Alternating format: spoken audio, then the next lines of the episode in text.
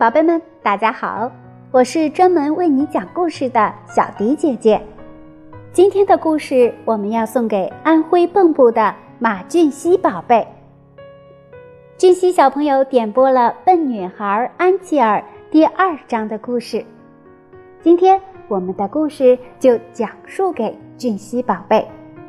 接下来的时间，我们一起来听故事吧。笨女孩安琪儿，第二章。马天笑先生一回到家里，就叫马小跳脱裤子。每次打儿子，马天笑先生都是叫马小跳脱了裤子打他的屁股。马小跳不脱，他说在他脱之前，他要弄明白他为什么挨打。马天笑先生说。你把水从安琪儿头上浇下去，你说该不该打？马小跳说：“是安琪儿叫他浇的。”哼，他叫你浇的。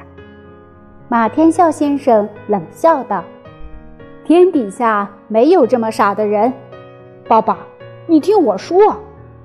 马小跳把嘴凑近马天笑先生的耳边：“安琪儿就有这么傻。”马天笑先生一巴掌打在马小跳的屁股上，他十分严肃地警告马小跳：“以后再听你说安琪儿傻，看我不打烂你的屁股！”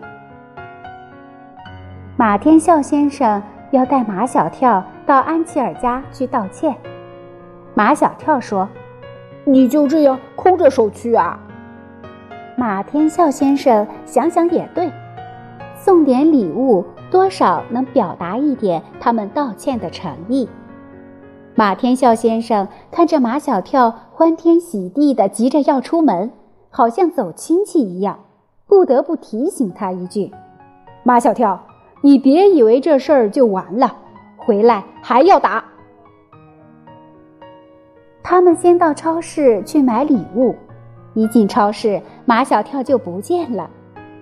马天笑先生找来找去，马小跳已经推了一车的东西，等在收银处那里了。马小跳指着一车花花绿绿的东西，对马天笑先生说：“这些都是安琪儿喜欢吃的东西。”其实这些都是马小跳喜欢吃的东西。马小跳提了一大包。马天笑先生提了一大包，汗流浃背的来到了安琪儿家。一进门，马小跳就把东西通通的运进安琪儿的房间里，两个人美美的吃起来。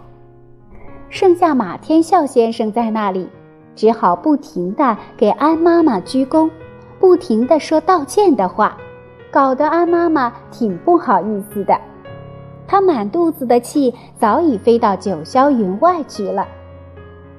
马天笑先生跟安爸爸还挺谈得来，他们主要是砍足球。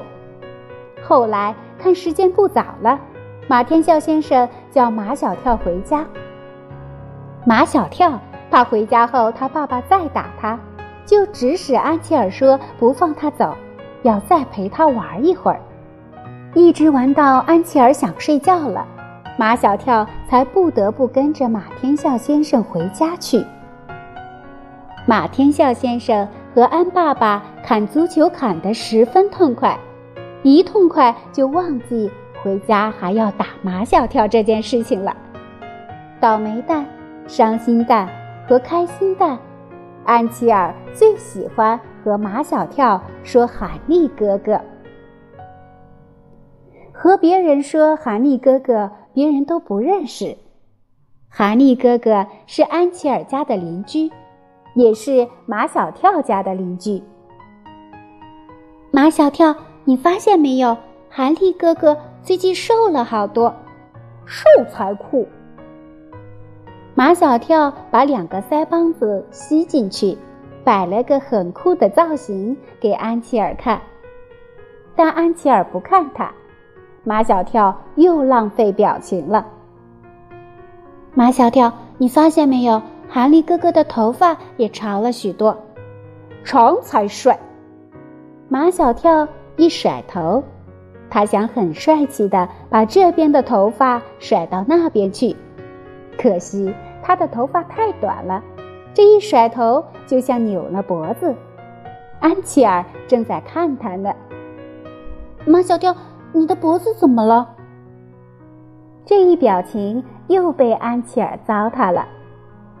和她这样的女孩在一起，她永远不能懂你。马小跳只能这么想。马小跳，哈利哥哥肯定是病了，我们去看看他好吗？看病人是要带东西去的。安琪儿回家拿了一个最大最红的苹果，又从花瓶里抽出一只黄色的康乃馨。平日里看电视剧，安琪儿把许多情节都忘记了，这些温馨的细节却记得很牢。马小跳只知道病人需要营养，而鸡蛋又是最有营养的东西。他们家的冰箱里又只有三个鸡蛋，他只能送三个鸡蛋给韩立哥哥。他们敲开韩立哥哥家的门，韩立哥哥正抱着吉他在唱歌。马小跳问：“韩立哥哥，你生病了还唱歌啊？”韩立哥哥心情不好，不想跟他们讲话。又弹起吉他，唱起歌来。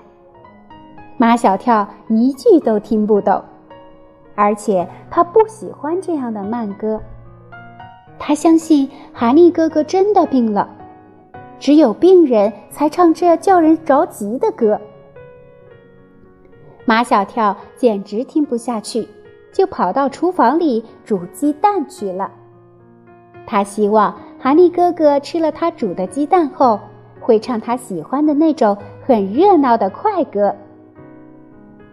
安琪儿坐在哈利哥哥面前的小椅子上，他像一只安静的小猫咪。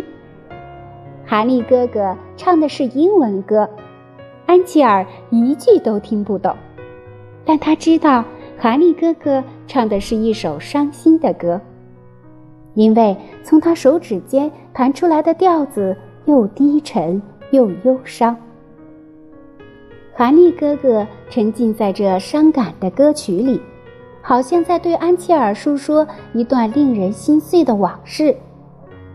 听着听着，就有两颗泪珠从安琪儿的眼睛里滚下来。韩立哥哥停止弹唱，十分惊讶地看着安琪儿，他惊讶安琪儿居然听懂了他的音乐。安琪儿，你听懂了？珍惜宝贝，这就是小迪姐姐今天为您讲述的《笨女孩安琪儿》的第二章。小朋友们，如果有自己想听的故事，记得在后台留言点播想听的故事哦。今天就到这里了。如果你喜欢小迪姐姐为你讲述的故事，那就叫上你的小伙伴儿。和你一起来听故事吧，宝贝们，再见啦！